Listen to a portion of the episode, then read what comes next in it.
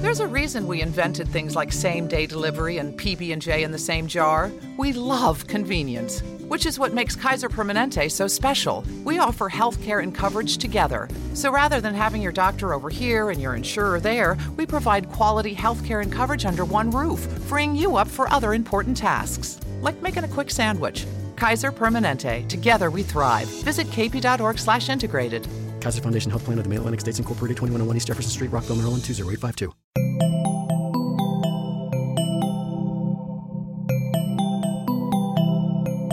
Bienvenidos a posta.fm, Radio from the Future.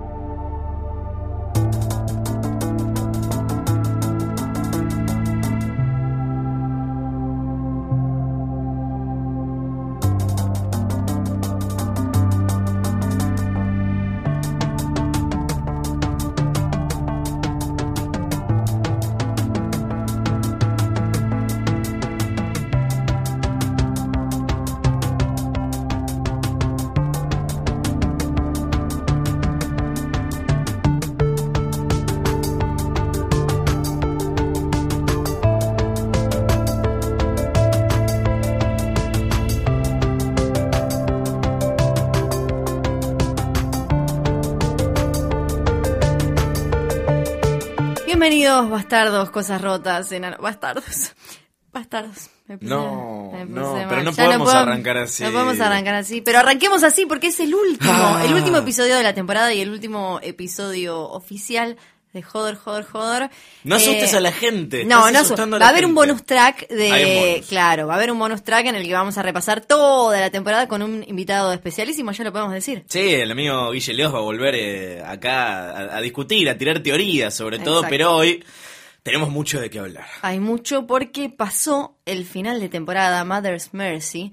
Y, eh, y rompió internet, rompió internet, sí, bastante. Hasta, creo que sí. eh, fue la noche de los Martín Fierro y fue el segundo trending topic. acá. Igual había, había más gente comentando a los Martín Fierro que Game of Thrones, lo cual nos muestra que no es tanta la gente que tiene HBO. No, no, no. claro. no, no algunos, algunos van cayendo hoy a la mañana, Claro. estaban cayendo, algunos a la madrugada. Después, eh, hoy cuando me desperté Cuando a la mañana, sí, cuando salió el torre, había, había comentarios como, uh, lo vi a las 5 de la mañana, no sé cuánto.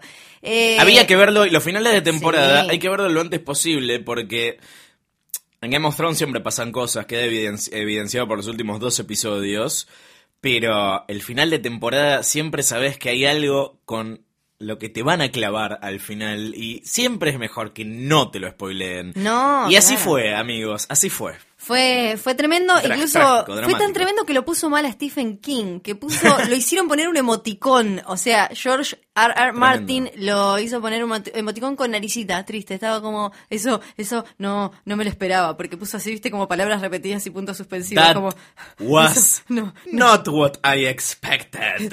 y, y emoticón tristecito. Así que imagínense lo tremendo que fue este último episodio. Vos sí te lo esperabas porque sabías cómo terminaba, más o menos. De hecho, invitaste a nuestros oyentes la semana pasada a que manden, por un lado, sus teorías de cómo iba a terminar los que no habían leído los libros y, por otro lado, los que sí los habían, los, los- lo habían leído, qué escena pensaban que iba a ser la última.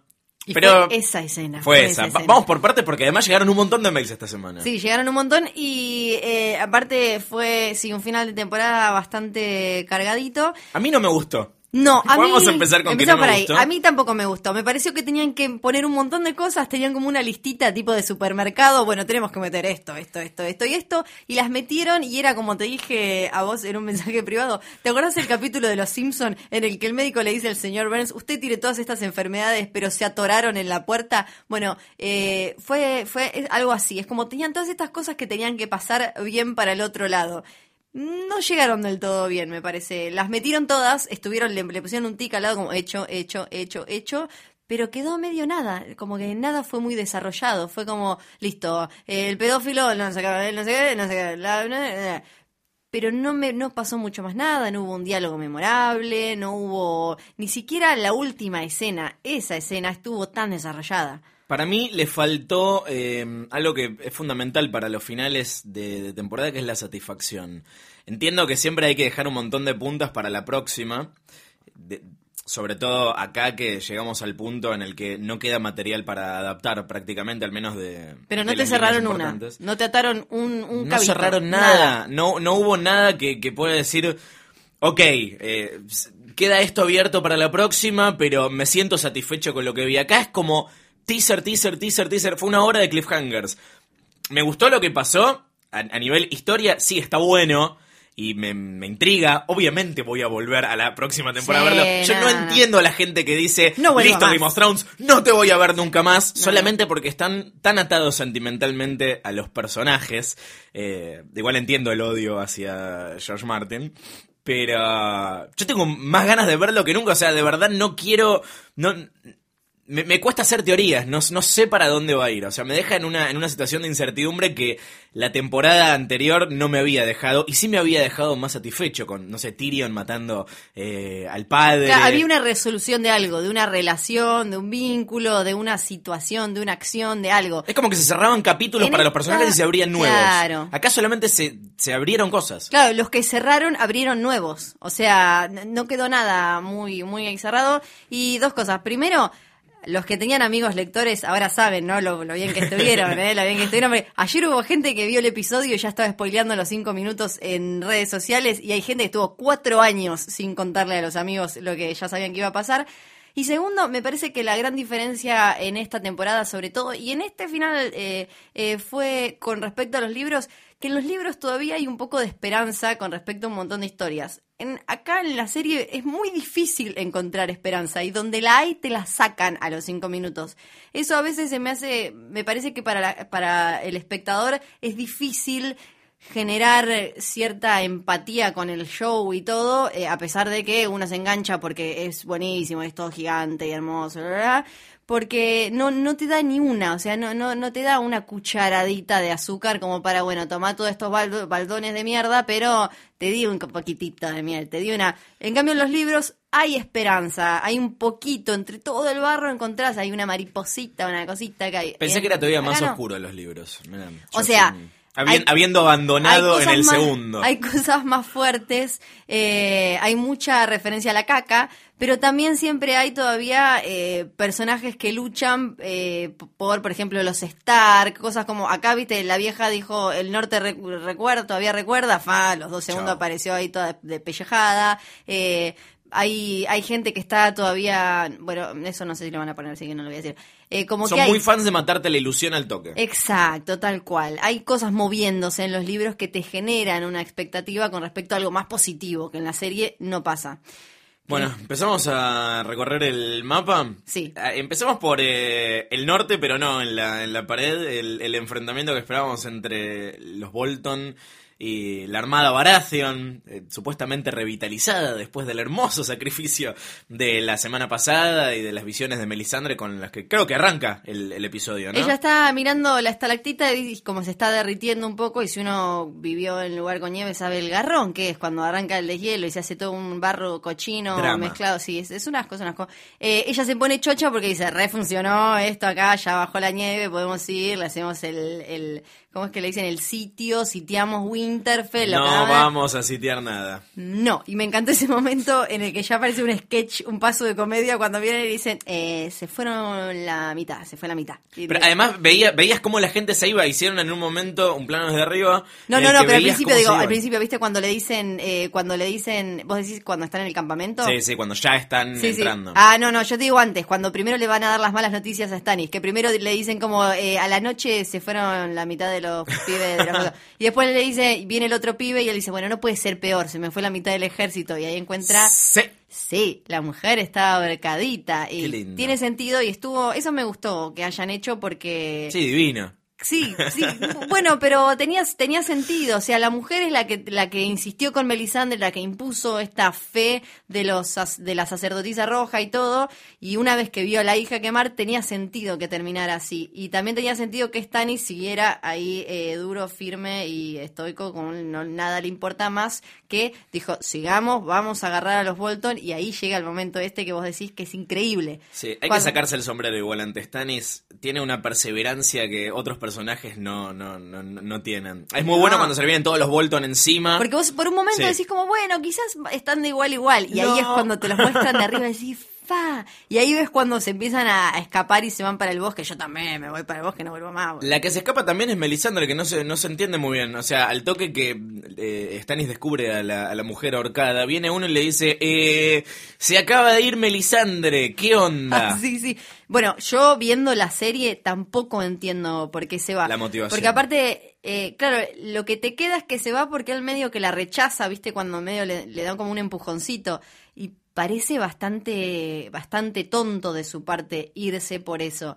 Seguramente yo eh, estimo que si ella se va es porque piensa que puede, una de dos, o puede ayudar, conociendo la de la serie, porque puede ayudar más desde The Wall, conociendo eh, a la de los libros, porque pifió con Leyendo los Fuegos. Pifió Leyendo los Fuegos.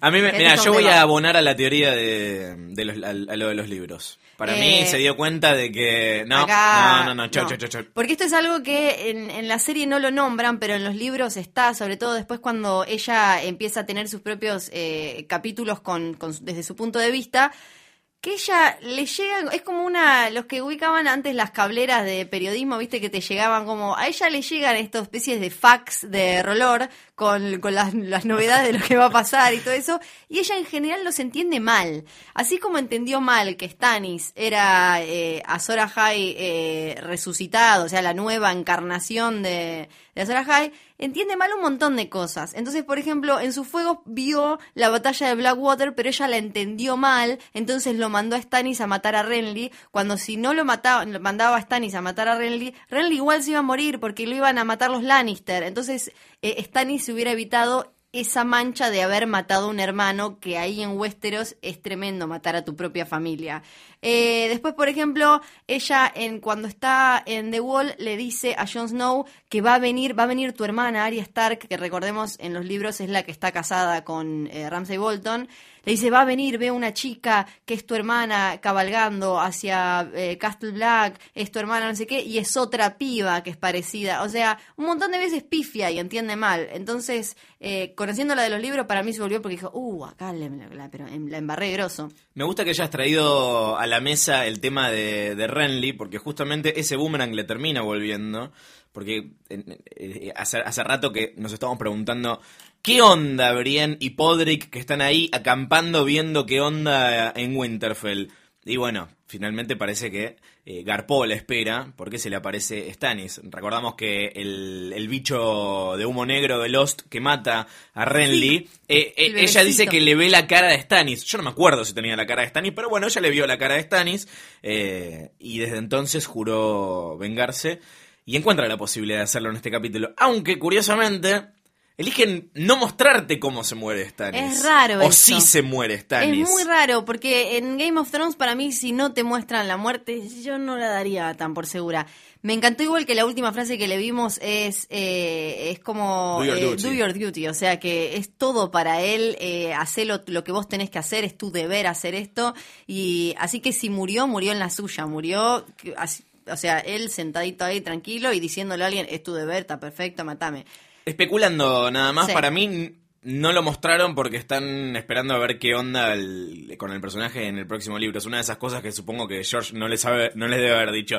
Y mira, todavía estoy viendo qué hago con Stannis. No sé, porque está ahí, pero... Porque te muestran algo, pero no te lo muestran. ¿Cuál, ¿Por Claro, qué lo van a dejar vivo? O sea, ¿cómo no va, cómo va a sobrevivir a que le claven una espada en la jeta como parece que hace Brian? Claro, hay que ver si él grita algo, si aparece alguien en ese momento, si ella si- siente piedad por algo. Si lo quiere tener vivo con otro propósito. Exacto, hay que ver qué le pasa a ella porque en, todavía en el próximo libro que está por eh, salir en algún momento, Sí. eh, Vientos de invierno, Winds of Winter, eh, él sigue vivo porque todavía la batalla afuera de Winterfell está, recordemos que los últimos tres libros, los últimos dos más el, este que está por salir, se pisan en un momento temporalmente. Entonces la batalla, Stannis está vivo y o muerto o no sabemos porque... Es como el gato en la caja. Claro. Está vivo y muerto. No sabemos, no sabemos. Eh, además, bueno, hay toda una parte que ya no la van a poner, así que creo que acá la comentamos, que tiene que ver también con John, ahora la podemos después retomar,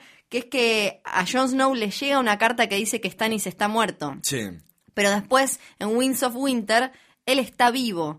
Eh, pero como se pisan, como les decía, eh, temporalmente, cronológicamente, no sabemos si está muerto o está vivo. No sabemos qué vino después, si el capítulo que lo pone vivo en Winds of Winter o si el capítulo que lo da por muerto en la carta esta que le manda Ramsay Bolton a Jon Snow, Qué donde le dice... anticlimático, ¿no? Contar el, el final de supuesto final de una batalla a través de una carta Pero que le es un poco, personaje. eh, es el, el gran tema igual de la saga de Canción de Hielo y de Fuego, es esto de nunca sabes bien qué es real y qué no, Claro. pero no en una cuestión eh, fantasiosa y con respecto a la magia y eso, sino con respecto a la historia y a la tradición oral y a las leyendas e incluso a, a lo que yo te puedo decir y no en momentos en los que no había Google o, bueno, incluso ahora tampoco sabemos bien, está lleno de fotos fakes y demás.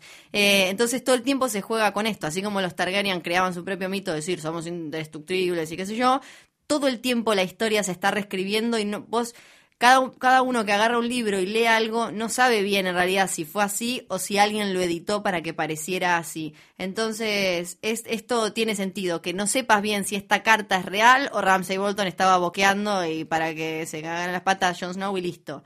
Vamos a jugar mucho hoy, me parece, al pro de la muerte en Game of Thrones, porque Sí. hay muchas, eh, muchas historias que terminan con muertes aparentes.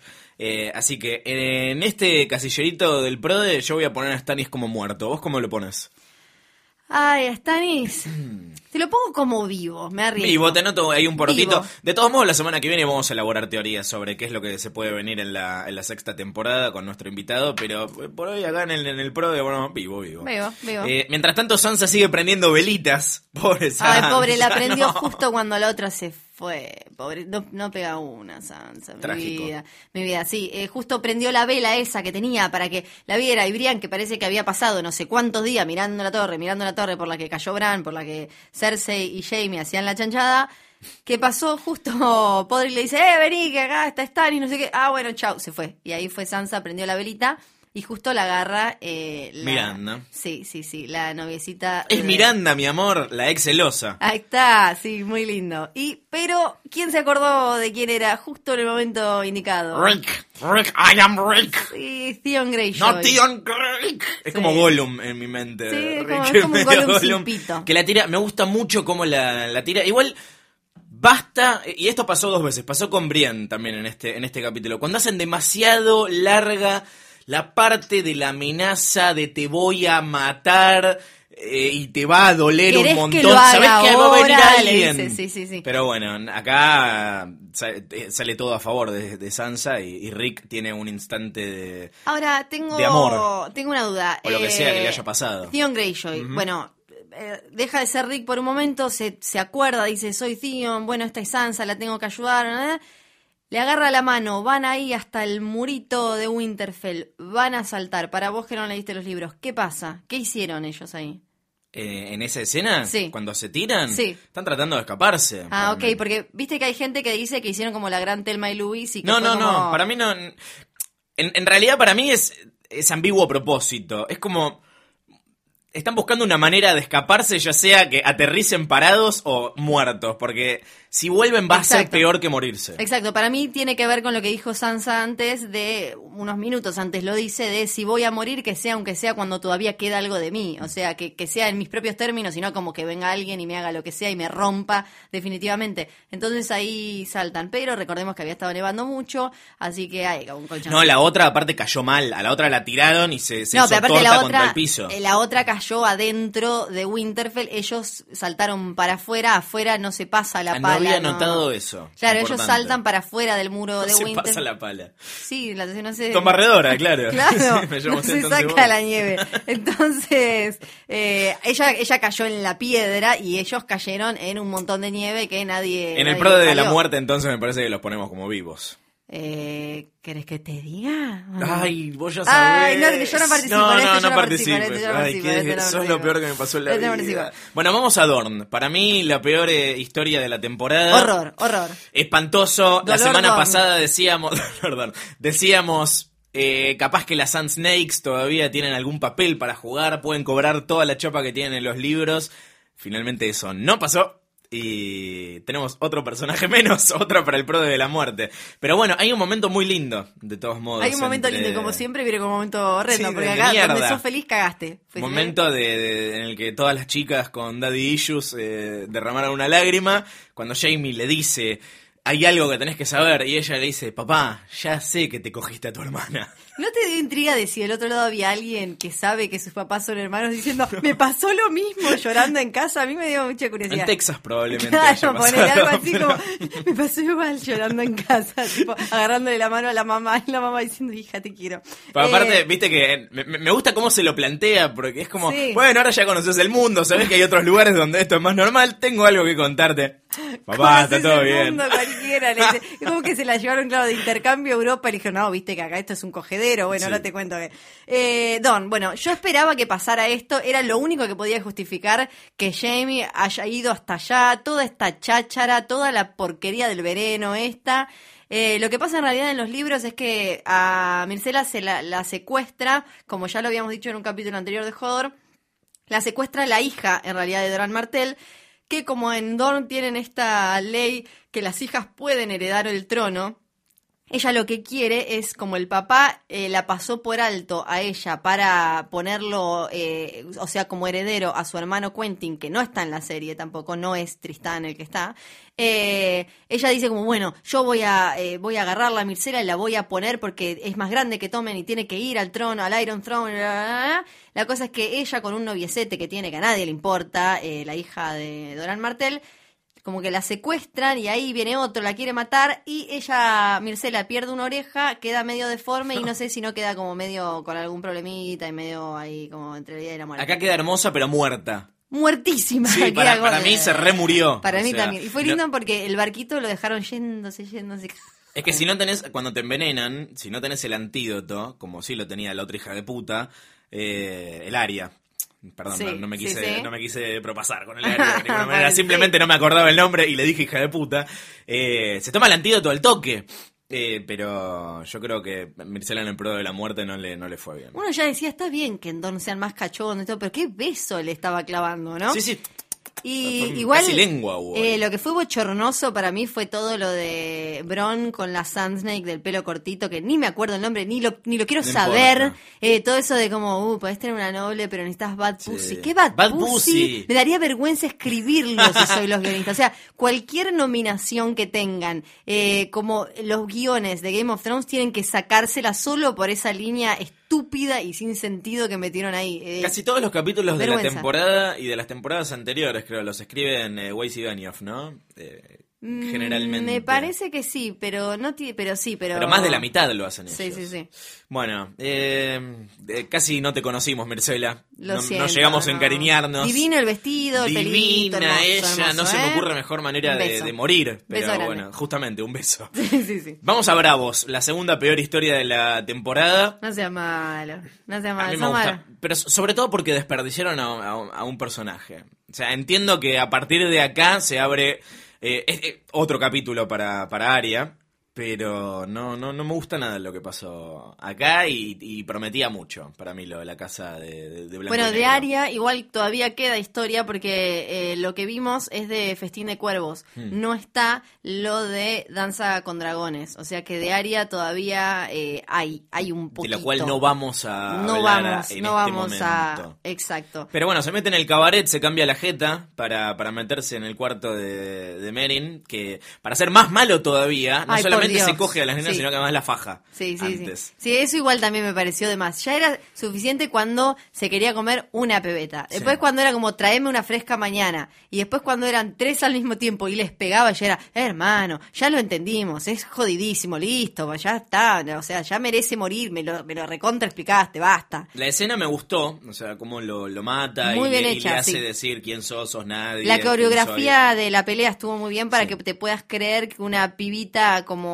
Macy Williams pueda doblegar a un chabón grandote como, no sé cómo se llama el actor. Eh, actor que hace de, de. Trant, le mandamos un beso también. Pero bueno, se saca de encima esta vendetta personal pero no fue la decisión más profesional que podía tomar. No, no, porque después se quiso hacer la, la boluda, fue a ponerla, me gusta porque fue a guardar la carita como ta, ta, fue a guardar la carita. Me gusta y- que puedan sacar caras, es como una góndola de caras. De caras, sí, sí, es como La no, de caras, ya- le ya robé a mamá una cartera porque me combinaba con el vestido, me robé una cara porque hoy va a salir más con una cara de pecosa. Pero además, ¿cómo pensabas que no te iban a descubrir? Esa gente sabe todo, es Sí. obvio. Bueno, en los libros ella directamente se lo dice, porque ella todos los días tiene que volver, ella es esta Cat of the Eh, se hace llamar que anda vendiendo las almejas, dando vuelta por ahí, y ella le dice todos los días lo que vio. Entonces dice, entre lo que vio, le dice, vi a Arya Stark eh, haciendo, pero en realidad no mata a Merin Trant, mata a uno de la Night's Watch, de la Guardia de la Noche, que está ahí en Bravos con Sam, porque Sam pasa por ahí eh, en los libros. Y lo mata a este, y ella le dice, eh, la vi a Arya Stark matando a este tipo porque era un desertor, bla, bla, bla, y ahí le pasa lo que le pasa. Pero eh, acá sí, no sé por qué pensó que podía y que podía ir a esconderlo así como calladita y silenciosa y hacerse la que no pasaba nada. Aparte, apenas entra, ya la, la, la agarra Jacken y la, la wife. Sí. Y, y- y le empiezan a dar todo el sermón de te mandaste una cagada y ahora hay que compensar esa muerte con otra. Y se toma el veneno y la queda. Y es, es muy impresionante lo que pasa eh, ahí. Sí, el que le empieza a sacar las caritas y es un montón de personas, pero, o sea, se, se la toma Jacken, cae muerto y él- ella como se empieza, le empieza a sacar la cara porque él le empieza a decir esto de ser nadie, y termina... Jacken que ya había Cierto, ya había- a la otra. a la otra Que piba. es muy gracioso verlo a Jacken con vestidito. Sí, porque tiene la ropita, tiene la ropita de cosas. Que ahí ya es raro, bueno, ahí ya en los libros no especifican tanto cómo es que se maneja esta magia, esta eh, fantasía o lo que sea que hacen estos hombres en la casa de blanco y negro. Entonces, en ningún momento hablan de que pueden cambiar de cuerpo así de golpe. Pero bueno, la cosa es que alguien está muerto ahí, ella le va sacando las caras, las caras, las caras, hasta que termina la cara de Arya Stark y de golpe ella se empieza a quedar cieguita. Sí, porque si no entendí mal, lo que dicen es que no te puedes poner una, una cara sin ser nadie. Y como que ella era todavía alguien. No, había, no estaba lista. Claro. Como le vinieron insistiendo durante toda la temporada. Y, y lo de quedarse ciega es el, el castigo, supuestamente. Contame Exacto. un poquito cómo es esto en los libros. Eh, esto de que se queda ciega. Sí. Eh, est- estaba bastante parecido. Ella, lo que, lo que tiene es que en los libros, en literatura, se puede jugar mucho más con que vos no sepas bien quién es, o, con- o, o sí, pero con los nombres, o sea, sus capítulos, los de Aria, eh, empiezan a no decir Aria arriba. Entonces, cuando es Cat, dicen Cat arriba. Cuando es, eh, creo que la chica ciega, dice como la chica ciega o de Blind Girl o una cosa así. Entonces empiezan a jugar más con eso y vos ya la encontrás en diferentes situaciones y medio con diferentes personalidades. Como lo odio, lo odio. Eh, a George. Martin lo odio, me cae Es pésimo. mala gente, mala gente. Bueno, y ahí, hasta ahí Aria. Que bueno, no se murió, pero... Pero ahora va a tener que arreglarse la ciega y va a tener que volver a ganarse la confianza de eh, esta gente tan extraña. tan Siento extraña. que en- en- encima me decís que hay cosas que todavía no adaptaron. Siento que fue Sí. muy lento todo lo que pasó. Y no sé, esto no, no, no voy a especificar, pero no sé para dónde van a llevar su historia porque después viene algo que vienen dejando de lado ellos. Entonces no sé qué van a hacer con eso. No lo sé. Pero esto lo hablamos la semana que viene. Dale, semana porque es momento de tomarse el 60 ramal Merín, donde Dario llora y Tyrion se quieren matar un toque. No, me encanta, me encanta. La imagen esa que habían sacado promocional, en la que estaban sentaditos en la escalera, era sábado a la noche, el que tiene auto le dice, chicos, paso en 20 y son las doce y media, tienen que ir a la fiesta, donde carajo sea, y todavía no pasó y están todos mirando el techo como se les acabó el, el Campari, el Gancia. bueno, no lo nada. mismo, pero con un dragón. Exacto, Y y quedaron ahí. Y tienen que empezar a chamullar un gobierno, porque si no la gente se les va a, a recontramotinar. Lo que no termino de entender es cómo salieron con vida, ¿no? De ese lugar. Ella se le fue con el dragón y por qué los dejaron vivos. Medio raro. Si eran cuatro gatos locos. Yo creo que se terminaron matando entre todos y ellos aprovecharon para, para escaparse y se fueron. ¿no? Sí, No- sí, seamos buenos, No necesitábamos, claro, no necesitábamos que nos muestren eh, de la misma manera cómo entró Varys al templo. Bueno, eso Pero ahora, bueno, lo, ahora vamos. Ninja lo hablamos ahora. Ahora, ahora, ahora vamos, porque bueno, eh, se dividen. Finalmente Tyrion se queda a gobernar. Y ¿Qué? Dario y, y Jorah se van juntos a, a buscarla. Que Eh. es muy bueno porque van a ser. Son frenemies. Sí, Esos tal dos. cual, claro. Uno consiguió lo que el otro la estuvo remando por no sé cuántos años.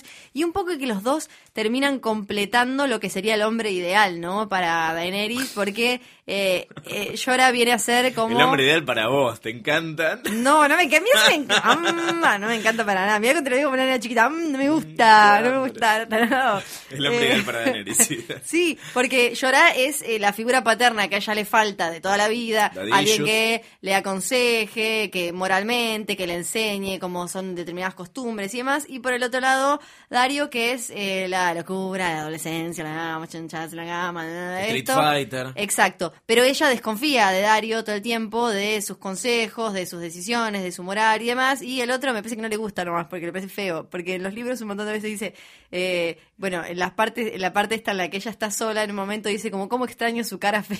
Unas cosas. Como, no ¿Cómo le extraña ese viejo horrendo? Dice, sí, te juro, ahora después fuera del aire te lo voy a hacer leer. Es como, dice como, con esa cara horrenda que te, esa cara de culo, pero, pero bueno, lo quería, lo quería. Compensa Eh, con su bondad y su fidelidad. Claro, y Tyrion se queda ocupando el rol que en los libros le toca a Barry Stan Selmy, que es este de ser una especie de mano de la reina, es en los libros, que se queda a cargo de todo. Y ahí, bueno, que es lo que en realidad le viene súper bien. Ya lo había, sido buen mano del rey eh, con Joffrey, que no era el monarca ideal. Eh, así que seguramente lo haga muy bien. Que Tyrion, si no me equivoco, todavía no llegó ni en pedo a esta instancia en la que en la que está, que llegó a sentarse al lado de Daenerys, eh, estuvo presente en la Fighting Pits, o sea, no, no se encontraron. No, él estuvo en la, en estuvo en la Fighting Pits ahí Sí. con la gente peleando, pero estuvo abajo porque iba a dar iba Ah, el show, el show, el show. sí. de- El humor de Café y Fashion. él está ahí afuera de Merín eh, y en realidad hay toda otra historia que si querés eh, dejamos para el próximo episodio en el que vamos a im- hablar un poco de todo lo que quedó afuera. Episodio y- especial de cuatro horas Sí, eh, sí, la sí. semana que viene. Eh, porque él en realidad está afuera de Merín haciendo otros tratos y prometiéndoles otras cosas a la gente. Y ahí es cuando, bueno, aparece el eh, Varys Ninja, que es como el T-Rex del final de Jurassic Park. De golpe nadie lo escucha y está como, hola. ¿Cómo les ¿qué va? onda? ¿Cómo entró? Yo lo primero que pensaba es como, ¿cómo fue pasando las puertas, no? Es como, como, hola, soy Varys. ¿Qué dijo? Porque está bien que conoce gente en todos Claro, lados. es Es como, un gran tarjetero, Sí, sí, pero obvio. no, mm, Pero, o sea, jodiendo, volviendo, ¿no? Me imaginaba como, hola, ¿qué tal? Soy Varys. ¿Qué y como iba Eh, pasando, eh. iba pasando por la cosa. La cosa es que, bueno, apareció justo ahí y me gustó porque Tyrion ni se, o sea, ni se preguntó, estaba como, se dio Eh, vuelta y como, es- obvio que estás acá. Es obvio que Varys aparece así como... Me gustó igual el intercambio de. Si solo conociera a alguien que tuviera una Claro. red de espías. Eh, así que se va a quedar ahí como la mano de la mano del, de la reina. ahora viene tipo. una parte que para mí es un bodrio, pero quizás eh, algunos disfrutan, no es spoiler esto, en la que en los libros, bueno, Barry Stan Selmy empieza a hacerse cargo de un montón de problemas muy aburridos de Merín, eh, que supongo que algunos le caerán a Tyrion con... Que es como el equivalente de leer ámbito financiero adentro de Game of Thrones. Sí, que tienen que son un poco como esta temporada así con bueno y viene este que es el aristócrata no sé cuánto dueño de no sé qué que tiene este problema no y ahora está no sé, ah, pam pam pam pam pam Eh, pero bueno vamos a ver qué, qué pasa con eso ¿Y Dani? Dani, Dani está en lo que en los libros ella llama Dragonstone, como la casa Targaryen en eh, Westeros, Sí. porque es eh, el nidito de Drogon, es la casa, la cucha de Drogon. Drogon dice, qué fiaca todo esto de ir a rescatar a mamá, de me fui a comer unos tipitos ahí a la Fighting Pits, mucha fiaca, me clavaron unos pinchecitos, no sé qué, y se va a dormir un rato. Está, está rotísimo igual. Sí, que fue raro, porque en los libros no está rotísimo. Entonces yo estaba re tranquila y le estaba mirando el capítulo con mi vieja y mi vieja estaba como, se va a morir, se va a morir el dragón, ¿qué le pasa al dragón? Y yo estaba como, no, mamá, está, está durmiendo, está como... Negadoras, negadoras serial. Pero porque en los libros no está así, no le pasa nada a Drogon. O sea, está como cuando vimos películas de dragones y todo, sí, le, lo pinchás con una lanza, bueno, le queda un agujerito, pero si no lo matás de determinada forma, le da no sé qué, no le pasa mucho nada.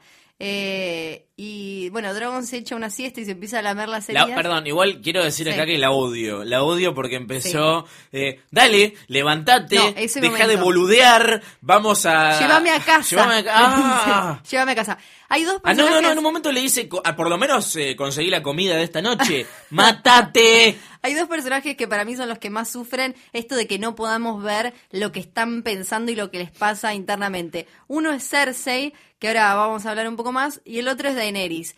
Eh, porque todo esto de Drogon, sin todo lo que le pasa a ella internamente, cómo está contado en los libros, es taradísima. Es una mina diciéndole al dragón, es como la gente que le dice al perro, como, te dije, te dije que cuando mami miraba la tele, no, le, no te está escuchando las ocho mil palabras que le estás diciendo. Lo trata como un perrito. Claro. Como un perrito tarado en sí. Sí, es rarísimo. Y cuando se intenta subir y es medio como una vuelve borracha en un coso de Dios. tequila con un toro y se le vuelve a... Rarísimo. Y entonces ahí le dice, ¿sabes qué? Te dejo acá solo. Y él se, se queda dormido la siesta, le da lo Team mismo. Drogon. Es medio claro, como un hijo adolescente que nada, nada, mamá, yo fue. Y ella se va a pasear, se va a juntar palitos para armar una fogata. Pero no nos olvidemos que ella es una reina y eso la convierte en una inútil total que no sabe hacer absolutamente nada sola. Eh, y aparecen. Y ahí- Aparece la tribu de... Son los dos Traki. Sí, son los dos Traki y aparece el Calazar. Yo te pregunto porque creo que sí. Que eh, aparece el Calazar, que eh, por lo menos en los libros, el que ahora es el nuevo Cal, eh, había sido co, o no me acuerdo cómo se dice, que es como uno del grupo de poder de Cal Drogo. Y ahí ella se saca el anillo un poco como como Pippin en El Señor de los Anillos cuando se lo, sac- lo llevan a Isengard, supongo para desmarcarles a los otros dos giles que la vienen a buscar, a sus otros dos príncipes azules, como para marcarles que acá llegué. No entiendo, la verdad es que todo, toda esa escena eh, es medio Parecía como re el, el- el marido pirata que se saca el anillo. Sí, parecía Nos sacamos el anillo carcelero y Tal vivimos cual. una noche de Era- solteros. Era Cucho Parisi por un lado, pero por el otro lado era eh, era Pippin diciéndole a, a Aragorn, a- ah, nos llevaron, pero te dejo acá un cosito. Raro. Bueno, y llegar, aparte, exagerado me parece un poco igual con la cantidad de gente que tenía Tremendo, ese no cala. para de No aparecer gente. paraban. ¿Dónde estaban? Estaban hechos como con... ah, como- Igual me gustó también eh, como, como galopaban alrededor formando como un, Sí, un círculo. sí. En los libros esto es totalmente distinto y bueno, estoy exagerando un poco, pero es bastante distinto. En realidad Daenerys viaja al futuro. Claro, y, eh, y ahora es nuestra presidenta. Eh, ¿Qué pasa? Ella no es tan tarada. Ella se empieza, pasa varios días con Drogon hasta que empieza a tener hambre y empieza a tener un poco de fiebre por tomar agua sucia y no alimentarse bien y demás. Y empieza a sangrar mucho entre las piernas y a tener problemas estomacales. Sí, sí, ayer, cuestiones. ayer cuando terminamos de ver el capítulo y empezamos a comentarlo internamente, una de las primeras cosas que me dice es, tiene cagadera. Tiene caca. Eh, bueno, le empiezan a pasar un montón de cosas de salud y demás. Y- No era lo más estético del mundo. Igual hay caca en este capítulo, ahora vamos. Ay, caca. Eh, cuando ella se da cuenta que Drogon no la va a llevar a la casa, empieza a caminar, pero empieza a seguir un río que ella sabe que la va a llevar a donde tiene que ir. Pero en ese caminito empieza a pensar un montón de cosas y un poco a alucinar. Y ahí es lo interesante, porque empieza a tener como charlas consigo misma y empieza a escuchar todas las voces de su pasado, desde Viserion, eh, Viserys, su hermano, eh, hasta Jorah Mormont y un montón de gente que le fue diciendo cosas y ella pensando. Entonces, en un momento, ella sueña eh, que las estrellas le dicen, para ir al este vas a tener que ir al oeste, o al revés, no, al revés, para ir al oeste, para ir para adelante vas a tener que ir para atrás y un montón de cosas. Eh, entonces ella se dice, si miro para atrás estoy perdida y ella, entonces ahí tiene un poco más de sentido esto de volver a donde empezó para volver a arrancar, que es un poco la idea, por lo menos en los libros de esto, de que ella vuelve al mar Dothraki y vuelve a estar en bolas, muerta de hambre, con sed, afiebrada y sin entender nada, porque todo lo que escucha ella en ese momento es como y vos te olvidaste de quién eras, sos la madre de los dragones y qué hiciste, te, te volcaste contra tus hijos porque ella encerró a los otros dos dragones y a Drogon lo perdió. Entonces tiene que ver con recuperar su identidad y recordar quién era ella y para qué estaba haciendo todo lo que estaba haciendo, para ir a Westeros. Entonces ahí tiene más sentido. Y ella en un momento ve un eh, Dothraki de estos que salían como a, a- a ver las cosas y lo ve a Drogon pasar, se esconde Y después con Drogon lo llama Drogon, Drogon viene, se come en el caballo y ella va a los tipos y se les planta como esta soy yo y este es mi dragón. Que no es lo mismo que estar ahí rodeada con, tirando un anillito, es otra situación Qué raro. eh, distinta. Entonces no sé Porque bien. además la dejan en una situación que es muy de vulnerabilidad, ¿no? Exacto, no es lo mismo terminar con eh, frente a un Calazar habiéndote comido un caballo y parada con Drogon ahí, aunque esté cagada encima, ¿no? Toda menstruada y todas esas cosas hermosas. Hermoso. Eh, Casi que lo puedo oler. Sí, sí, es- a, él, a Martin le, enca- le encanta que lo puedas oler, ¿eh? Siempre Es un libro tiene- 4D. Sí, sí, sí.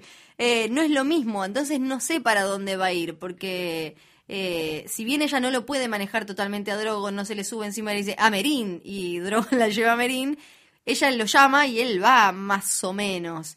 Eh, así que es distinto, porque en los libros te queda la puerta un poco abierta, como que quizás ella con el dragón le puede decir a todo el Calazar, muchachos, yo, dragón, se me vienen. En cambio ahí quedó medio en bolas total, quedó como una chetonga perdida, eh, no, tremendo. De todos una modos, brava, no, sí. no está para el pro de la muerte, no, no, No. no queda en una queda en una situación medio de peligro, pero si me decís que en el libro se planta, yo creo que queda la puerta abierta a que haya una situación de dominio eh, por parte de ella hacia ellos y eventualmente esto igual lo discutiremos y especularemos la semana que viene sumando a su ejército. a Claro, si bien ella había tenido un problema con el que ahora es Cal, ella tiene un dragón y recordemos que esta gente es eh, súper supersticiosa y cree mucho en la magia y todo y a ella ya la habían visto salir del fuego con tres dragones bebés y ahora les cae y tiene el dragón gigante que se come caballos, entonces eh, puede, puede ser que eso pase. Vamos a King's Landing. ¿Estás lista? Estoy lista, tengo Para la campana en la The mano. Walk of Atonement. Sí. Shame. Shame. Perdón, estoy, estoy, te- estoy te así encantó. desde Fue ayer. tu eh. parte favorita. Estoy así desde ayer. Es mi parte favorita del capítulo, sí, me, me, me, me gustó. Me Bueno, gustó eh, y, y eso que justamente de esto había fotos eh, dando vueltas hace tiempo. ¿Viste lo que eran las fotos? Es como lo más spoileado de, de la temporada. Y por aparte es muy loco porque primero que eran un montón de extras que ya la habían visto con el pelo corto y eso, y después porque las fotos son buenísimas porque es solo ese pedacito que está antiguo y después ves barcos, que hay autos, está todo para el costado y ella ahí paradita en el medio. Así que Cersei Lannister tuvo que decir por lo menos que se había comido al primo. Sí. Lo otro no te lo admito, yo me comí a mi primo nomás. No, pero ya le, no. ya le avisó el, el High Sparrow que hay juicio. Hay juicio. Eh, así que la semana, la semana que viene, no, el, el año que viene, me quiero morir, tendremos eh, Alicia Florrick defendiendo a Cersei, A Cersei, Lannister qué lindo. en un hermoso crossover de, de series. Bueno, le da la Mother's Mercy, eso, ese es el nombre Sí. del capítulo, eh, la merced de la madre, y la deja irse, pero antes tenés que hacer tu camino de expiación. Que ese está recorrida entre eh, el lugar donde estaba y la, la Red Keep, que lo tenés que hacer en bolas y con el pelo corto. Que me lo estaba preguntando durante el capítulo Sí. y después lo confirmé, no es el cuerpo de ella. No, Eh, de- no es el cuerpo, ¿viste? Usaron En el un- momento se sí. nota más, ya cuando se queda desnuda y empieza a caminar se nota menos, porque primero no te muestran eh, la cara de ella cuando la muestran desnuda, o sea, la, la muestran o con la cabeza agacha o con el pelo en la cara, pero después ya cuando es evidente o parecería evidente que, que es ella, en realidad es la cara de ella puesta en el cuerpo de otra. Creo que es porque estaba embarazada la actriz en realidad, no porque no quisiera Ah, es verdad, el estaba. Sí, porque me imagino, igual debe ser fuerte porque esa Sí. mina sí tuvo que caminar en bolas adelante de toda esa gente. Bueno, pero es gente muy arriesgada. Claro. Muy arriesgada. Bueno, Así que. eh, cuando hace un ratito decía esto de que es uno de los personajes que más pierden al, al no poder eh, contar lo que les está pasando adentro Cersei, es porque ella es muy bueno cuando le están preguntando como, bueno, y vos te acostaste con tu hermano, y, ella pide por la piedad de la madre, qué sé yo, ella está pensando, sí, me acosté con mi hermano en el día en el que me casé con Robert, sí, no sé qué, o cuando la acepta, le, está, las aceptas le están cortando el pelo y demás, ella está pensando, te voy a agarrar, te voy a quemar, te voy a sacar los ojos, te voy a... Y, es, y igual eh, ella, la actriz eh, Lina, pudo lograr para mí en la mirada eh, una cosa, vos te dabas cuenta que Cersei seguía ahí adentro, que estaba y que en cualquier momento donde le dieran un poquito así de poder, por más que estuviera llorando, por más que estuviera humillada, se los come crudos a todos.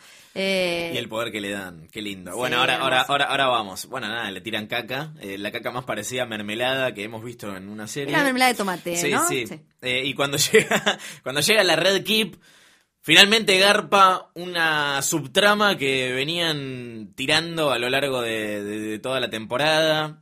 incluso desde el, el final de la temporada anterior, cuando lo vimos a Kyburn eh, re- recuperando el cuerpo de, de la montaña después de la, de la pelea con Oberyn. Eh, más tarde lo vimos eh, haciendo experimentos con algo que tenía abajo de una sábana, que se movía. Sí. Hace unos capítulos le había dicho, todavía sigo trabajando en eso, o una Estoy cosa eso, así. Y acá está. Me parece que este es el resultado de los experimentos de, de Kyborn. Vos me vas a decir, no, nada que ver, o sí, pero me parece que es esto, no sí, puede sí, ser hasta, otra hasta cosa. tiene nombre, se llama Robert Strong. ¡Spoiler! Sí, igual, es lo único que faltó decir. No dijeron el nombre. No dijeron el nombre, Se llama Robert Strong. Robert Strong.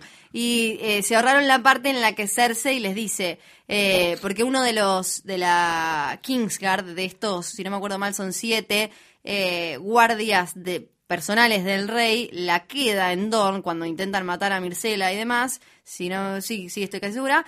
Eh, entonces queda una vacante y eh, ella le dice, ponelo a este, Mandá el ponelo a este, mandá el ya currículum. lo mete ya, lo mete ya. Entonces lo meten y ahora él ya puede tener acceso a todo y tiene, o sea, tiene justificación que ande dando vueltas por ahí y que sea guardia de la familia real. A, a mí me gustó el detalle, perdón, de que Sí. tenga los ojitos Eso todos. te iba a decir. Ah, dale, dale. Pero me pareció medio gracioso. Sí, Yo sí, creo que la intención no era que me ría del zombie. Era demasiado azul y violeta. Sí. Eh, yo Muy- creo que no encontraron la forma de. Quizás podría haber sido más sutil, pero les, les debe haber parecido que la gente no se iba a dar cuenta medio subestimando al espectador. Ya aparte con lo de, no, él tomó un voto de silencio hasta que los enemigos de, la, bueno de, su, sí, de su majestad no se acaben y no sé cuánto. Me- fue un poco subestimarlo, ponerle cosa violeta y Además, todo. en vez de eso, podés tirar, podés tirar una cosa, venga que le presento el fruto de mi trabajo, ¿viste? Una cosa Sí. así. Igual fue muy bueno, eh, él llevándola, eh, fue una imagen. Y a ella la, ca- la cara le cambia un poco a Sí. ella. Y, la- y el que estaba ahí también era el tío, que el tío apareció un poco en esta temporada y exacto, ¿Qué van a hacer? Lannister, que es el papá de Lancel, el primito que Cersei se comía y que tiene ahí un papelito que jugar todavía, así que va a andar dando vueltas por ahí. Ah, qué difícil. La que no sabemos nada es de la abuela Tyrell y de Littlefinger. Bueno, tampoco Ellos sabemos están- nada de no. Marjorie que sigue ahí No, metida. sí, Eh, Ella también tendrá que hacer su Walk of Shame. me Vamos imagino, a hablarlo la semana que viene. Ah, Bueno, ¿Qué nos queda? ya sabes qué es lo que No, no nos queda eso, no, tiene Ya que haber algo Bueno, más. Terminamos, gracias No, por escuchar. Jodor. Eh, esto fue todo. Fiorella, la semana No, que algo más viene. feliz, no hay, no hay como un momento de cachorritos. Eh, cachorrito yo no vi. No, ¿No? creo que no. no hay Vamos un- a The Wall. Ay, porque. Bueno, un personaje, mira, te voy a tirar un, a una- silver Una lining. mentira. Sam se va con, con la novia y la bebé. Sí, Little Sam Gilly. antigua para estudiar, lo que siempre quiso hacer para, Sí. para ser Que maestra. es como la plata, ¿no? Se va como a la plata. sí, tal cual. A la ciudad de las diagonales. Pero bueno, eh, y eso es lo único lindo que le pasa a alguien en el capítulo, poder huir de tanta muerte, horror y destrucción. Pero bueno, ¿qué pasa en The Wall? Vuelve Davos, viste que lo habían mandado para, para buscar refuerzos. Pero apenas llega, llega Melisandre también atrás, con Todo cara muy de culo. torpe eso, sí. Sí, sí, está, está contado medio. Primero que no se entiende muy bien qué hace Melisandre ahí. Que vamos a debatirlo ahora, Sí. su posible rol en todo esto. eh, y, por, y por qué se dio media vuelta y se fue, lo que decíamos recién. Y cuando llega Melisandre con cara de culo, Davos entiende todo y dice, se pudrió, están todos muertos. Claro, eran como, de golpe eran como una familia con un montón de adolescentes malhumorados, viste, que se pelearon en la cena y todos salieron dando portazos. Y quedó Jon Snow en el medio como, ¿qué pasó? Era como, Davos como, ¿y qué pasó? Sherin, Sherin, no sé qué. No, y la otra que llegó se fue y no, no pasó nada. Le, Eh, quiero, le quiero avisar a, a María del Mar, nuestra operadora, que esta es la parte en la que tiene la que dejar de ¿eh? escuchar. Si te quieres porque no lo vio todavía. o- Esta es la parte, ¿puedes dejar grabando? Que nosotros vamos a discutir esto. Sí, sí, sí, por favor. Eh, le hacen, le hacen literalmente hasta luego, el cuento del tío. ¿Cómo nos la hicieron caber con ese previously en el que apare dice en el que aparece. Vengeance Stark? Que tanto lo comentamos acá con el tema de Cold Hands y la posibilidad de que siga vivo, desmentida por George Martin además. Así que ahí vimos la luz de esperanza.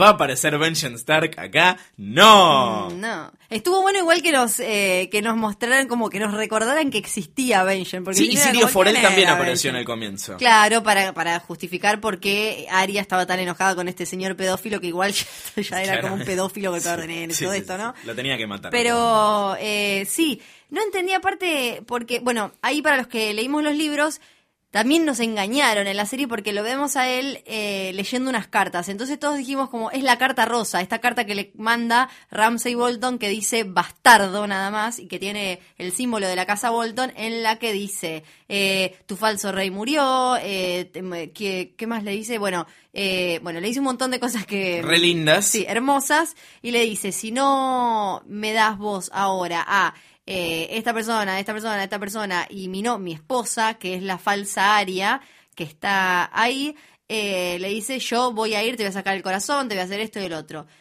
Y acá está la gran diferencia. Esa es la razón por la que eh, la, la Watch se le pone en contra a él. No tanto lo otro. Es como él tiene una reunión donde él decide, dice, bueno, yo acá voy a tener que bajar a Winterfell, se pudrió todo, Stannis la quedó, está todo re mal, voy a tener que meterme en asuntos del reino. Sí. Y esto es- significa quebrar la promesa, el juramento de la Night's Watch, porque vamos a estar interfiriendo en asuntos eh, que, que- que tienen que ver con problemas entre familias y demás. Yo lo voy a hacer. Ustedes me siguen o no, eh, eso se fijan.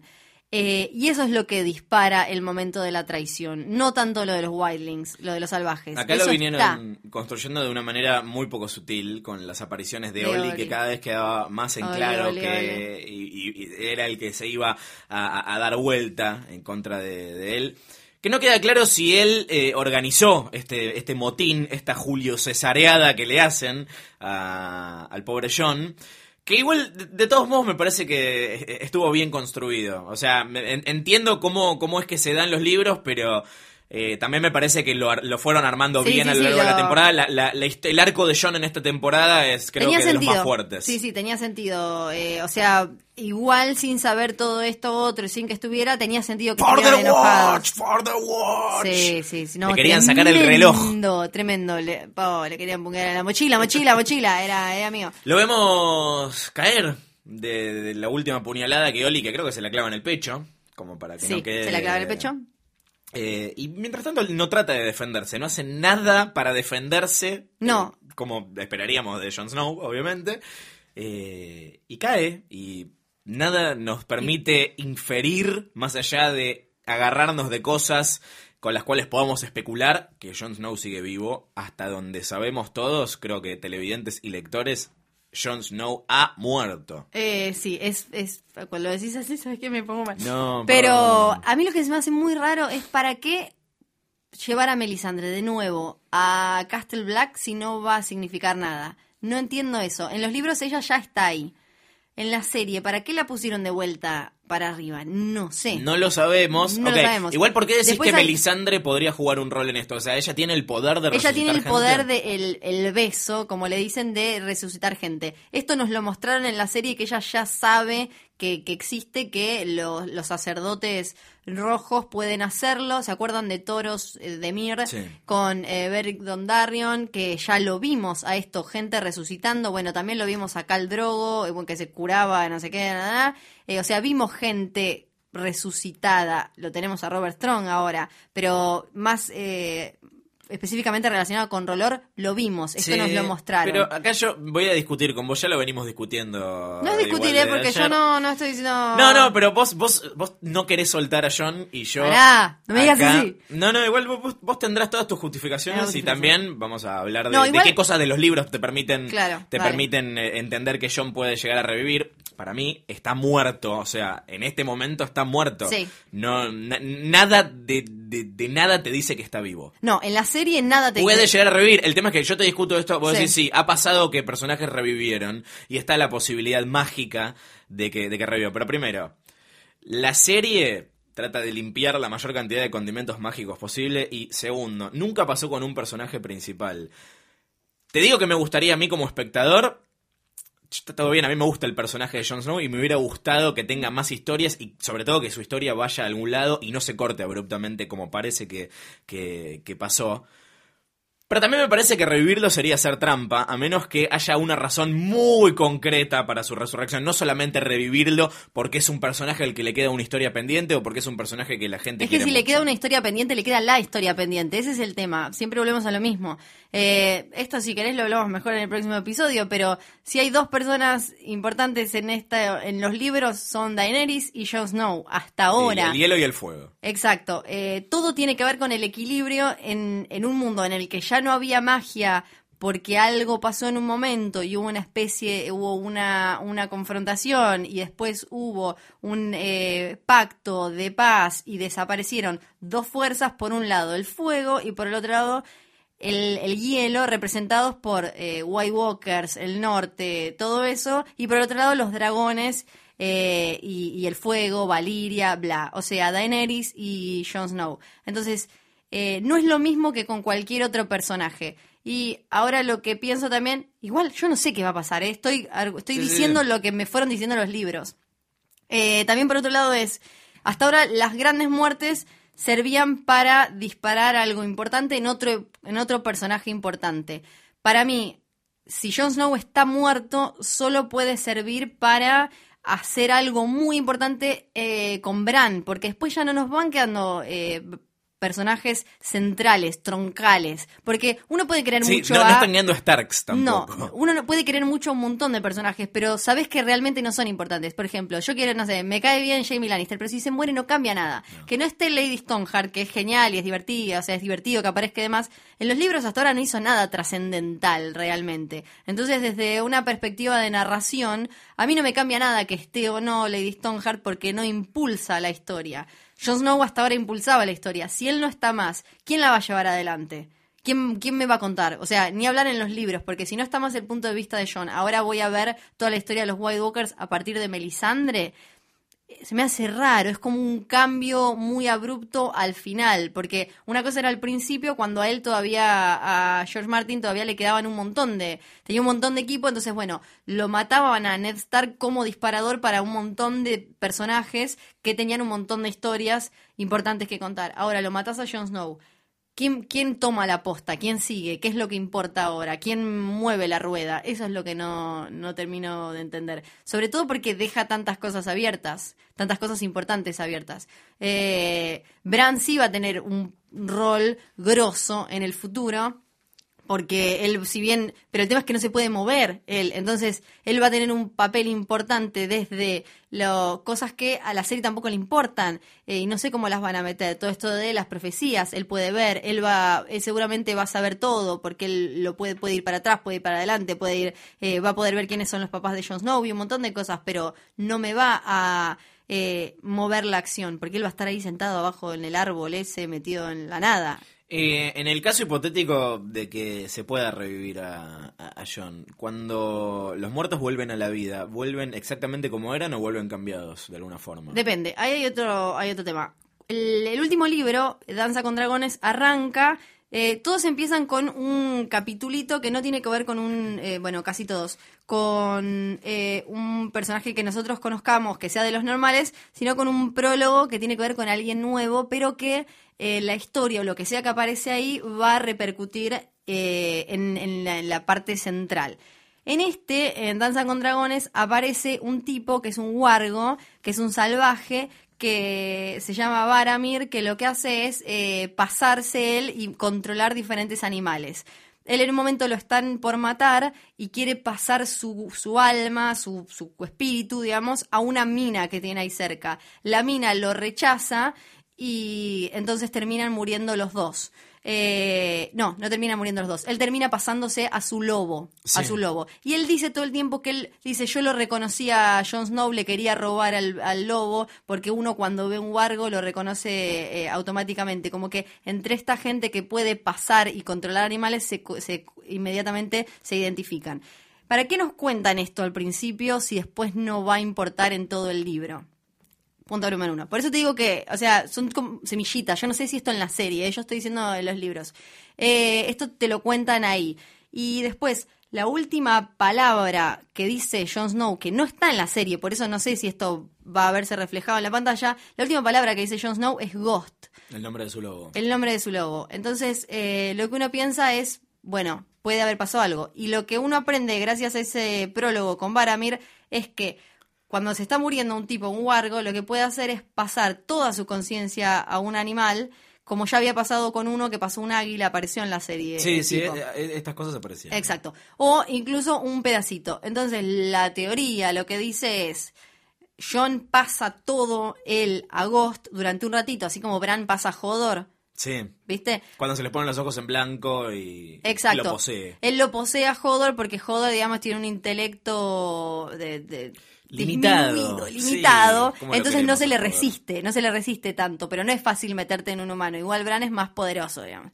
Entonces la, teoría sería, John pasa a Ghost y de ahí Melisandre, que es porque la que está ahí o alguien más, lo resucita y ahí él vuelve eh, y como él estuvo en el, su lobo que está ahí nomás, él volvería bien. Lady Stoneheart, Caitlyn eh, Stark, vuelve mal porque estuvo pudriéndose en el lago durante un montón de rato. Entonces, depende cómo volvés, cuánto tiempo estuviste muerto, cómo te mataron y cuántas veces te moriste y un montón de cosas. Eh, esas son las teorías. Por otro lado, ya Sí. salieron a decir tanto Kit Harrington y los- el actor que hace Jon Snow y eh, Benioff y Weiss, los productores de la serie, que eh, Jon Snow está muerto y que no va a volver nunca más. Claro, entonces es como que el tipo dice, si hay algo más de la historia, a mí no me lo contaron y yo la próxima temporada no voy a estar. Claro. Que obviamente puede ser una pista falsa, pero yo en el pro de la muerte, Fiorella, voy a muerto. anotar a Jon Snow como muerto.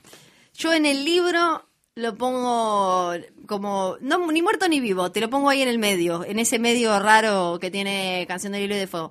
Eh, en la serie no sé, porque hasta ahora no mintieron nunca, entonces eso se me hace raro. Cuando uno mira eh, programas como Doctor Who, por ejemplo, Moffat miente, Lindelof miente, J.J. Abrams mienten. Eh, hasta ahora Benioff y Weiss no me acuerdo que hayan mentido, entonces se me hace raro si, si a eh, Kit le dijeron, ¿sabes qué hermano? Acá, hasta acá llegaste, ¿será que hasta acá llegó? Además, eh, a No sé. principio de año me acuerdo que se había armado un mini escándalo eh, que me llevó a spoilearme en este final. Bueno, son cosas que pasan cuando uno es muy curioso y está en la internet. Eh, y el escándalo era que Kit Harington se había cortado el pelo y ellos por contrato no pueden cortarse el pelo o alguna Ah, sí, ¿te boludez así. Sí. Entonces decían, eso significa que se murió. También significa tal vez que como Bran y Hodor y compañía, capaz que no aparece en la próxima temporada. Claro, no sí. sabemos, no sabemos. Pero También bueno. está eh, el tema de la profecía de Azor Ahai renacido, que la vamos a hablar la semana que viene, si querés. Sí, porque es- Eh, me parece que se merece un capítulo aparte es, es literalmente. compleja y hay en los libros hay un montón de datitos que te dan eh, a pensar que quizás puede ser Jon Snow.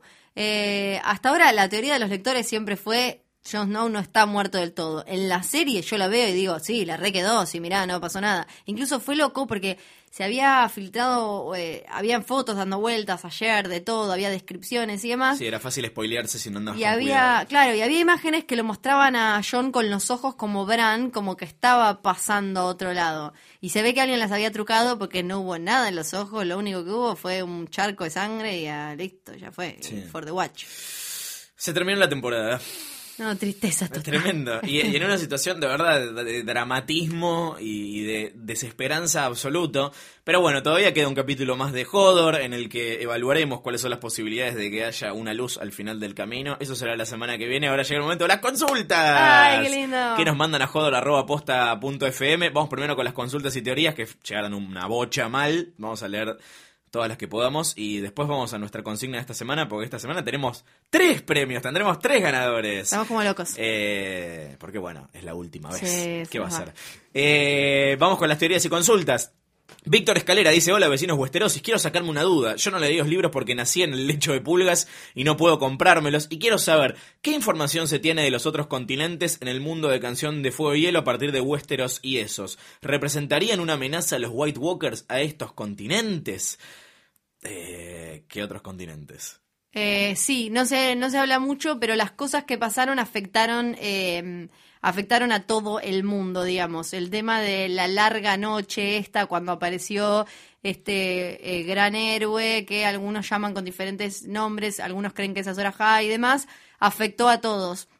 Incluso también lo de lo que habl- hablábamos unos episodios eh, atrás, eh, de las estaciones y demás también. Así que lo que pase, no sabemos bien cómo. Ah, otra cosa, en los libros los White Walkers también están en el agua, así que Caramba. pueden llegar. Eh, no sabemos bien cómo, pero la magia anda por todos lados, así como hay dragones, puede haber White Walkers o bichos similares, lo que sea que son, dando por ahí, dando vueltas por ahí. Y eh, entonces la semana que viene vamos a hablar más de eh, la profecía y de quién es Azor Ahai, y ahí se explica un poco esto de eh, una cierta mitología compartida con los otros lugares. Bien, acá Eliseo Mamani teorizaba sobre la escena con la que iban a terminar la temporada y dice, espero será la del muro, es la que John es traicionado por sus cuervos, acuchillado cuatro veces, y dice, no llegó a sentir la cuarta puñalada.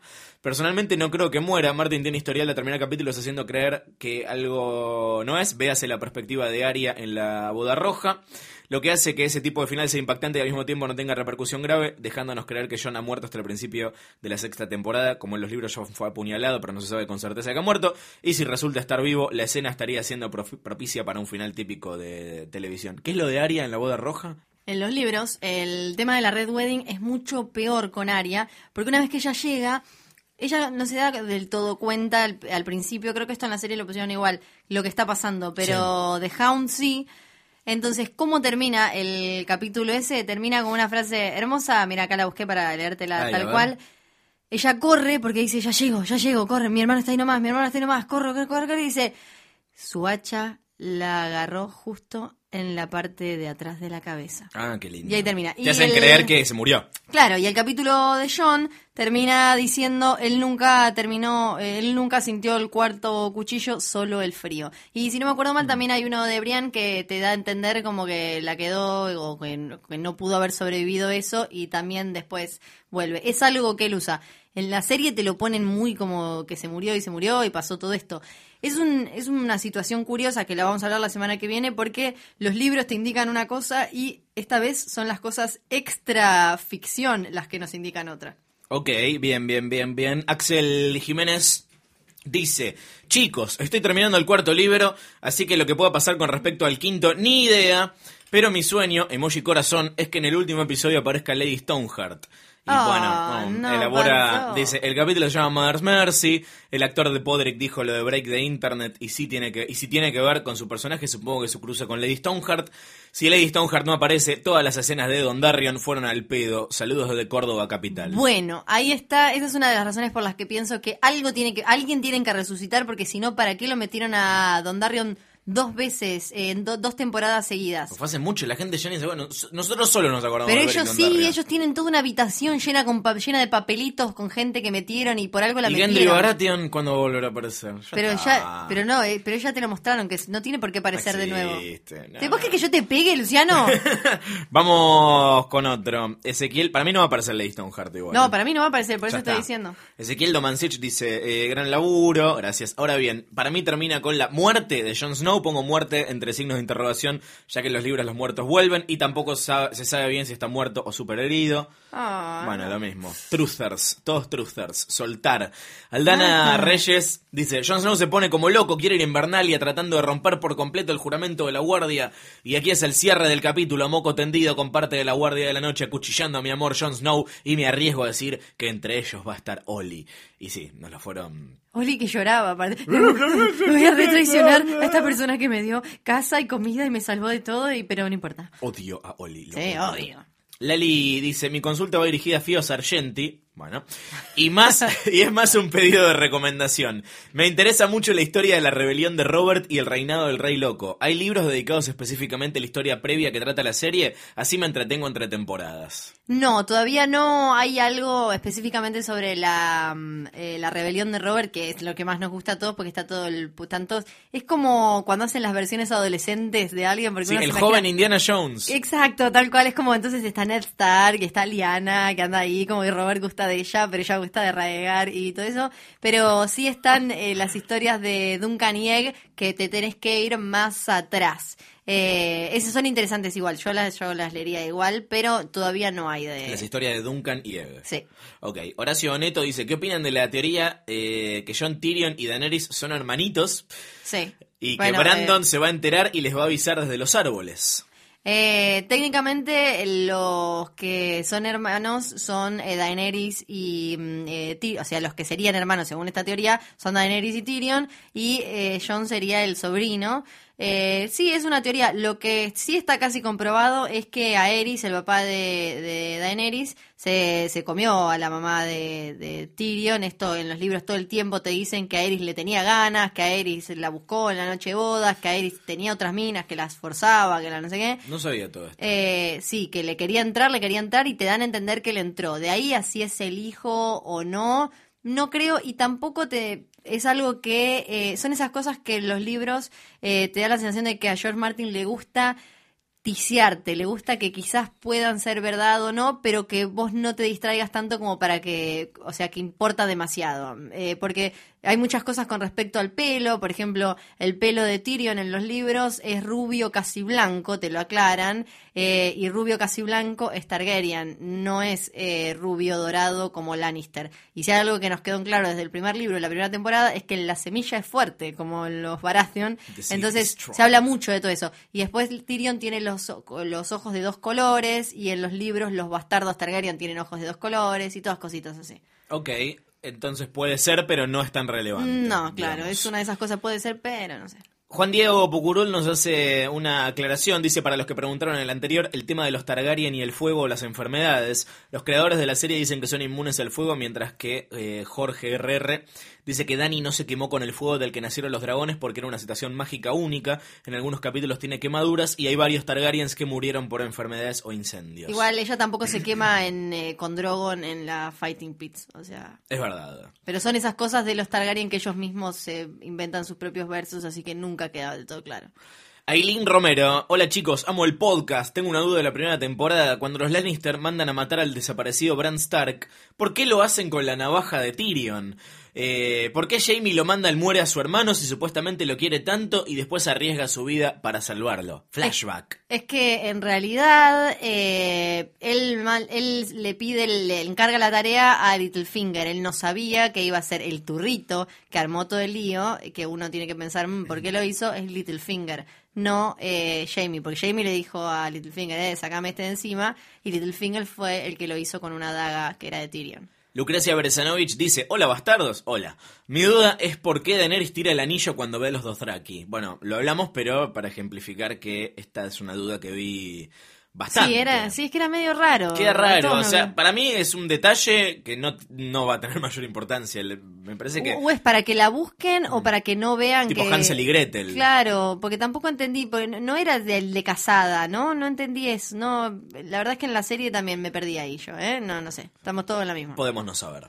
Rodrigo González dice, la consulta sería, ¿cabe la posibilidad de que John al morir pase a Ghost, ya sea concienzudamente o mediante alguna magia loca de Melisandre? Creo que la serie esa habilidad de John no está tan expuesta o ni siquiera mencionada. Recontra, en los libros estoy casi segura que va a pasar eso, en aún él sin darse cuenta, de, como le, ya le pasó a Arya, por ejemplo, de pasar a Nimiria, eh, no sé en la serie.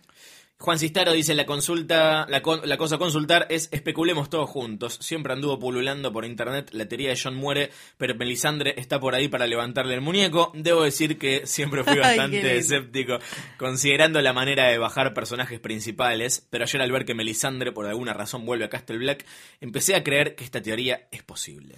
Eh, hay otra cosa que vamos a hablar, estamos con la semana que viene, pero la, Y la bueno. vamos a hablar un poquito más. eh, es que Melisandre en el fuego, últimamente, cuando le pregunta ella, dice, ella dice, cada vez que le pido a Rolor que me muestre eh, a Sora High, me muestra Snow.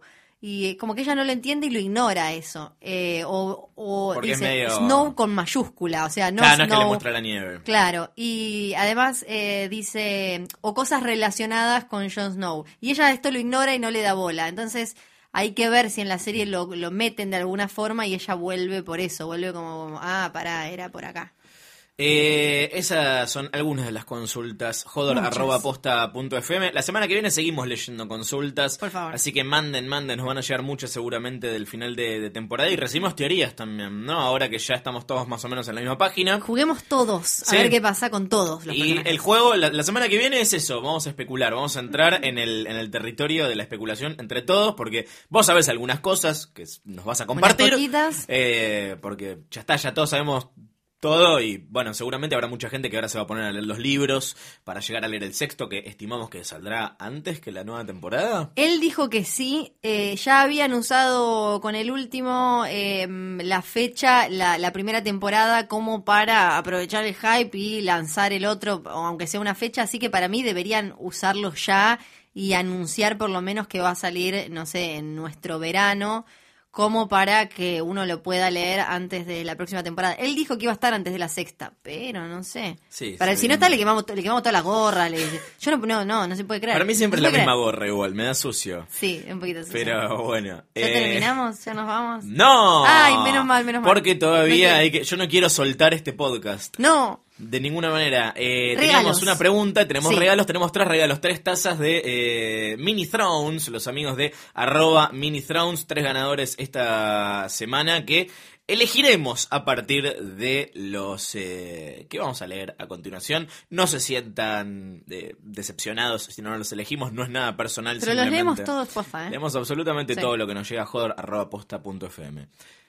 Bueno, eh, llegaron, muchos. Ay, sí. Igual, así que va a estar complicado. Por suerte hay tres. Eh, mm, de motivos distintos, además. Sí, tenemos a Aria. Eh, tres que quedaron complicados. Tenemos a Aria que nos quedó cieguita. John, que está muerto. John ¿o que no? está, que está fiambrino, ¿no? No sabemos. Y, eh, Y Dani, que Daenerys. tiene cagadera y está menstruada. Sí, pero. Ay, qué linda. Las Eh. tazas son divinas. Y vienen sin caca, sin menstruación. Nada, nada. Limpísimas. Gracias, eh, Mini Thrones. Juan Mirabal dice: Me tomaría un café con Bron, el más argento de los Westerosis. Café para arrancar grapa y bar de tangos de Chiquilín. La veo esa, eh, la veo. Lo veo a Bron cantando la última curda y agarrándose a piñas con los parroquianos. Agustín Carpaneto dice: Soy fan hardcore del podcast. Espero que esto no termine acá. Metan un especial de postemporada o algo. Obvio. En cuanto a la consigna, me parece que me tomaría un café de sobremesa después de un asado con Bron. Justamente. Muy popular, sí. Lo dejaría hablar a él, debe tener las mejores anécdotas de Westeros. Onda, no sabes, una vez me garché a la esposa de un señor del valle y empezó una guerra pensando que había sido el heredero de la casa rival. O estuve todo un mes haciendo creer a los clanes de la montaña que era un semidios por salvar para prender fuego y me hacían ofrendas. Tiene ocho puntos para acordarse de los planes de la montaña bueno. que no se acuerda nadie ya. Es bueno este, es bueno. Ezequiel Echeverría dice, me tomaría un café con Eddard Stark y le preguntaría quién es la madre de John y si realmente es Targaryen o no. Ay, hay toda una teoría con Sí. la madre de John y el arpa del supuesto padre de John que la vamos a hablar la- en el próximo capítulo que me Nota- encanta. anotate, porque ya me prometiste anoto todo, tantas estoy, ya cosas. estoy anotando como loca, mira, ya me gasté la lapicera. Juan Cistaro dice, definitivamente el mejor de todo el mundo de Song of Ice and Fire para, para tomar una pequeña taza de café. Tal vez encaja más un té, pero es para una tacita. Igual es Lady Olena. Me imagino eso y me sale el cholulo de adentro. Lady Olena es una mezcla de Mirta Legrand, Real, Lanata y Fantino. Es saltar de política, chimento, sexualidad, religión y sacar del cuero a gente a la velocidad de la luz.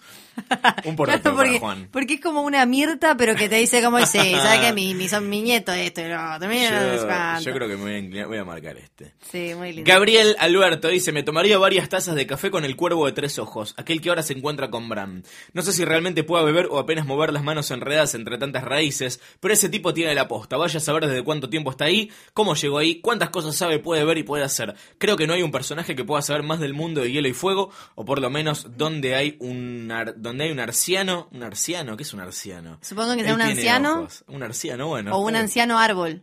Arciano. Ah. Ajá, ¿viste? Ajá. Sabemos un poco del señor ese, podemos comentar. Bueno, eh, Mile Clapier dice buenos días, buenas tardes y buenas noches. Esta última pregunta que nos dejaron para contestar me despertó muchas respuestas.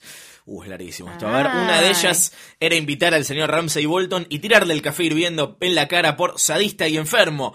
Pero siendo Game of Thrones de lo que estamos hablando, habría una gran cola de espera para que le tire café hirviendo en la cara porque son todos unos chanchos. Sí, igual me parece que se reiría. Él, él ¿Le gustaría? Sí, le gusta. Se calienta, se He's calienta. into that. Sí. También pensé en invitarle un cafecito a los pobres del muro porque se están cagando de frío y en eso hablo con Jon Snow y me caso con él o lo secuestro porque aceptémoslo, está buenísimo. Pero todas estas respuestas no me parecían suficientemente buenas porque si tengo una oportunidad de hablar con alguien en Game of Thrones no lo voy a desaprovechar. Mi elección es Ser Jorah Mormont, este personaje tan querido y con el corazón tan hecho pedacitos. Primero elegiría una mesa en que esté un toque alejado porque no me quiero convertir en esos bichos feos con la piel como serpiente y después le trataría de explicar sobre lo que es la friendzone. Trataría de consolarlo porque todos estuvimos en su situación y decirle que se deje de joder con Khaleesi, ya lo tiene que aceptar, es el rey supremo de la friendzone. Si se está muriendo, le recomendaría hacer mejores cosas que combatir en el coliseo de Got, nos iríamos del café y entonces recorrería el mundo con él, siempre Ah, sin tocarlo porque si no, bueno. Sí. Nunca va a salir la friendzone, o sea, lo que le No. faltaba era tener esa, No. esa, esa lepra. Además, este señor se, merece un arreglo funerario, lo ayudaría a elegir todo, a quienes invitamos. Me parece que solo voy a invitar a Dani, pero espero Pero que mi porque- charla lo haya ayudado. Y obviamente, la canción de fondo va a ser On My Own, himno de la friendzone. Esto es tremendo. Porque aparte antes es como, bueno, antes estaba medio como todo chancreado, pero era algo espiritual, ¿no? Era como chancro que místico. ella no se le acercaba y él parecía chancreado. Ahora está chancreado posta, o sea, es terrible. Es el karma del chancro. Ay, no. ¿Qué más? ¿Qué Eh, más? sí, no, este, yo creo que este, este va. Ese, ese te gusta mucho. Sol Rubio dice, hola, Fío, Luciano. Con respecto a la consigna, yo creo que me sentaría a tomar un cafecito en invierno con Drogon para que me lo mantenga caliente y le diría Dracaris, básicamente. Este me causa gracia, pero el café Pero- se lo toma sola. Sí, aparte en cualquier momento se- te, te, Te cae- prende fuego. Dracaris, Dracaris, Dracaris, ¿sabes qué? Se te da vuelta, llaman Chan y fuiste. Como la editora, la de con el león. Así queda, pobrecito.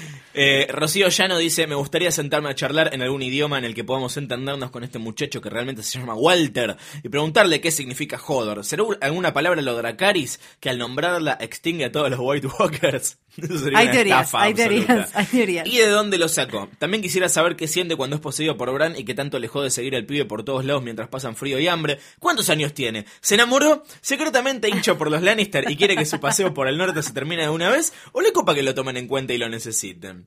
O quizás un- es un pervertido que anda llevando un pibito en una canasta porque es un chancho Para negro. mí, y pero yo creo que si Hodor lo agarra al pibe lo parte al medio literalmente. Pero quizás su, su morbo es ese, llega hasta ahí como, "Mm, lo tengo en la canasta acá atrás. mm, mm". La tiene de acero Valirio, Hodor.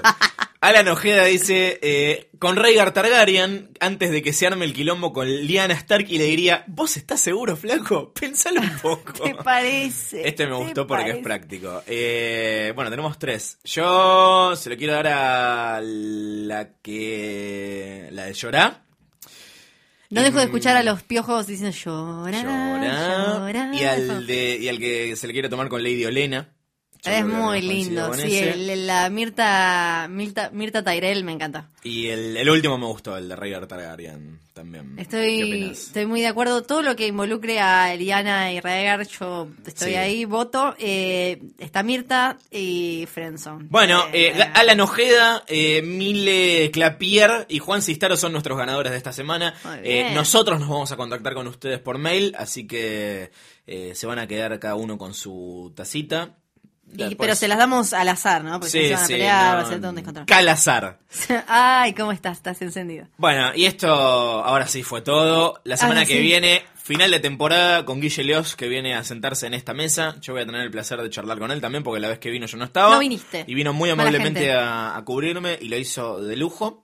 Así que vamos a poder charlar a nuestras anchas sobre qué es lo que pensamos que va a pasar la próxima. Y en jodor.posta.fm ustedes pueden mandar también sus eh, teorías. Sí, sus teorías, y pero quiero que eh, si, si ya tienen alguna un poco elaborada, se fijen en que en internet hay unas hermosas, si pueden encontrar algún datito más o algo así. Y si solo vieron la serie también es súper interesante las teorías que pueden desarrollar. Así que escríbanos y la semana que viene nos encontramos por última vez. Es terrible. Y lloramos todos juntos. No acá, puedo creer que ya se termina, Es no lo puedo creer. Es tremendo. ¿El año que viene volvemos? Ay, callate, Luciano. Hay que, hay que hablar con el director de posta. Callate, callate, no nos van a dejar, no nos van a llamar. No creo. Eh, bueno, yo fui eh, eh, Florencia Sánchez y estoy acá con eh, Leonardo Panchero. Eso Sí. fue Joder, Joder, Joder, el podcast de Game of Thrones que hace esta cosa acá que armó un pibe que se llama Posta. Es una porquería. Horrible, horrible. Nos encontramos la semana que viene. Nos Valar vamos, nos, vamos, nos vamos a cambiar la cara. Valar Morgulis, Valar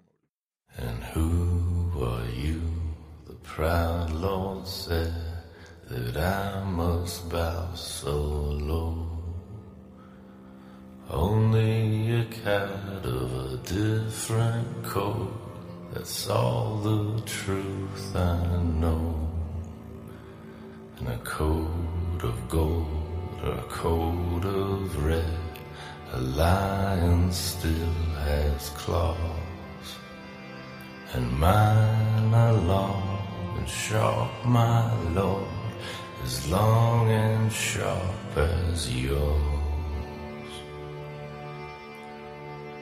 And so we spoke, and so we spoke, that Lord Castamia. But now the rains we bore is hall with no one there to hear. Yes, now the rains we pour is hall, and not a soul to hear.